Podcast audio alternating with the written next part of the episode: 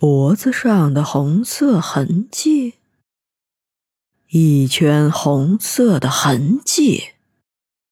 一道闪电划过张海岩的脑海，这不是配饰，不是胎记，这是练习某种法术之后，在人体留下的印记。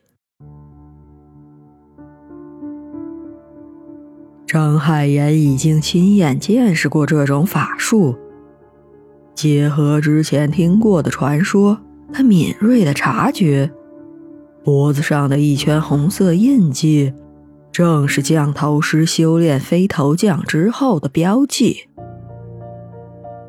一切线索就这样自然而然的拼接上了。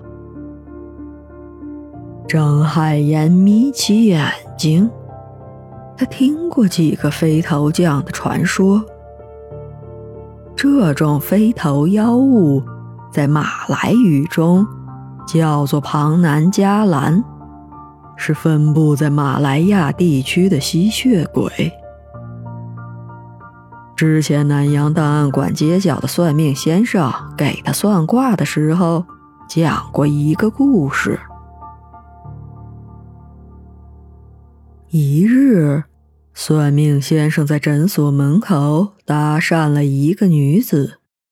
他观察这个女子有些时日了，她一直在诊所附近徘徊，却不肯进入。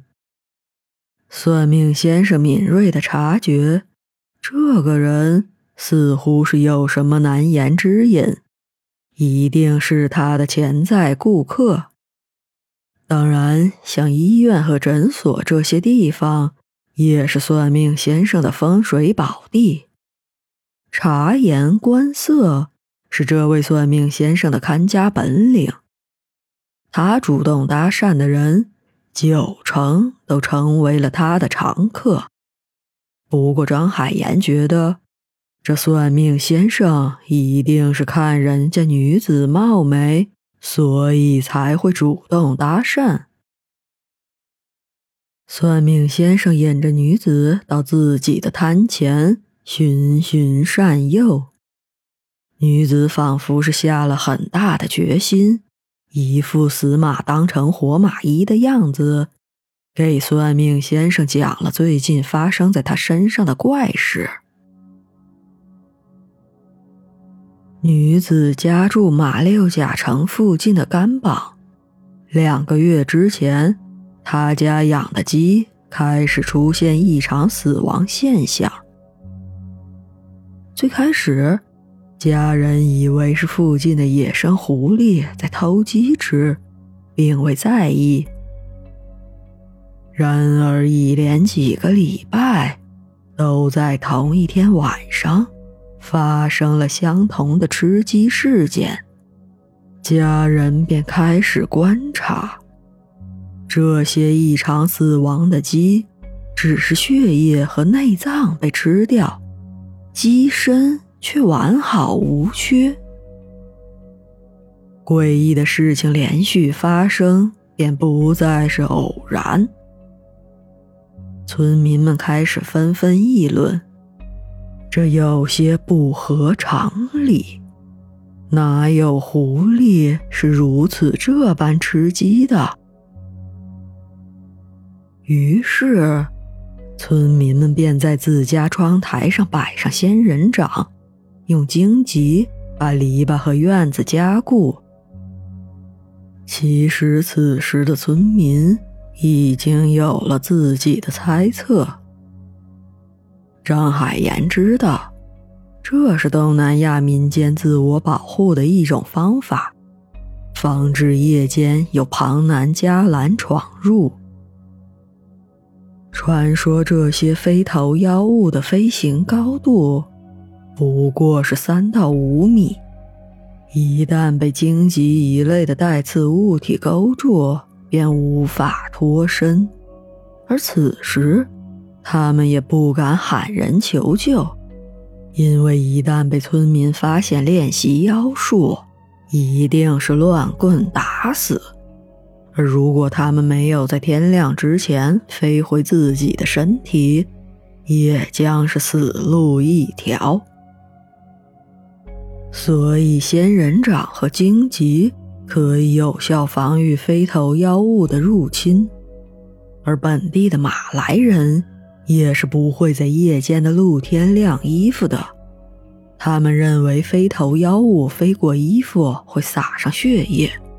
而活人一旦穿上这些衣服，便会得失心疯。不过，张海岩觉得这些夜间晾衣服沾鬼气的说法都是老人的封建迷信，他本人从来没有遇到过。当然，这主要是因为张海虾十分爱干净，衣服。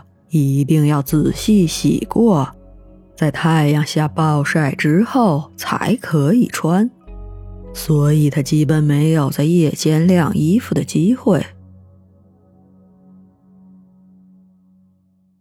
村民的猜测似乎有了验证，这个方法似乎起了作用。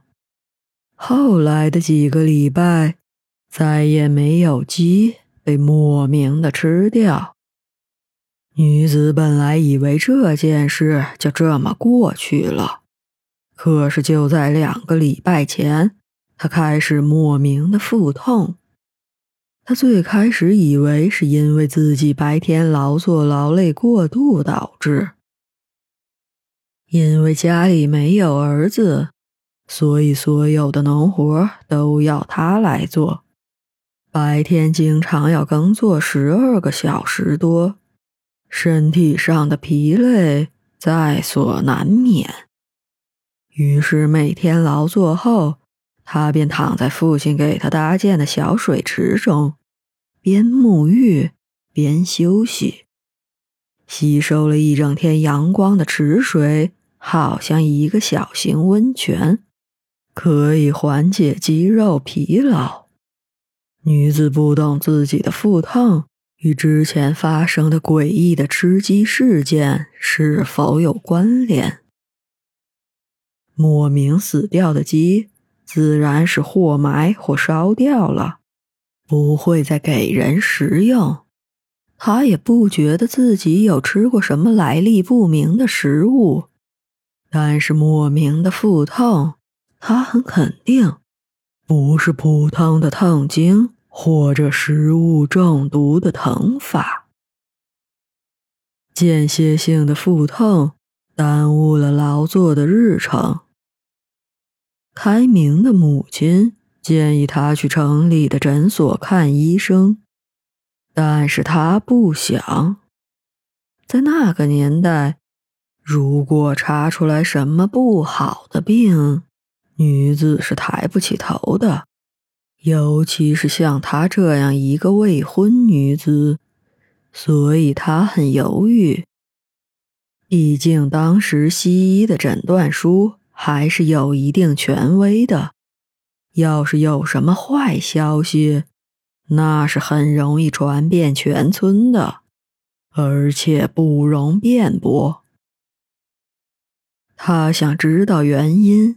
却又害怕知道，刚巧今天遇到了算命先生，他觉得可能这就是天意，所以他下了很大的决心，向算命先生讲述了自己的困惑。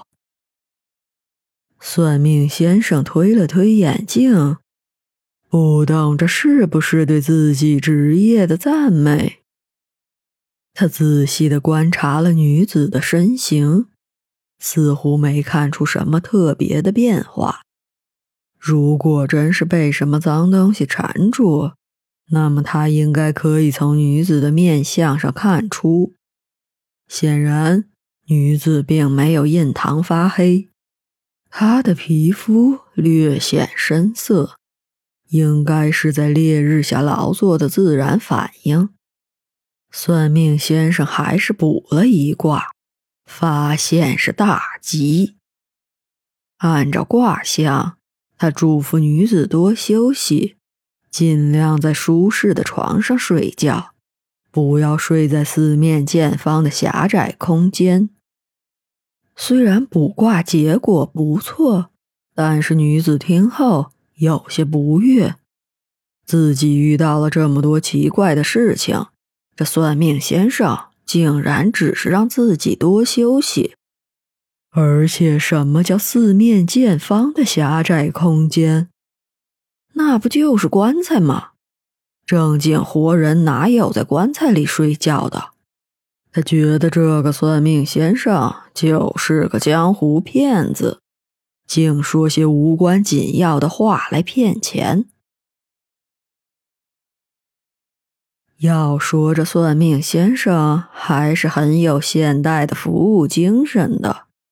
他微笑的嘱咐女子：“如果日后遇到什么困惑的事情，可以尽管来找他帮忙。”这本来是算命先生维系生意的说辞，然而万万没想到，四个月之后，女子竟然真的来找他帮忙了，而且事情。远远比他预想的还要诡异。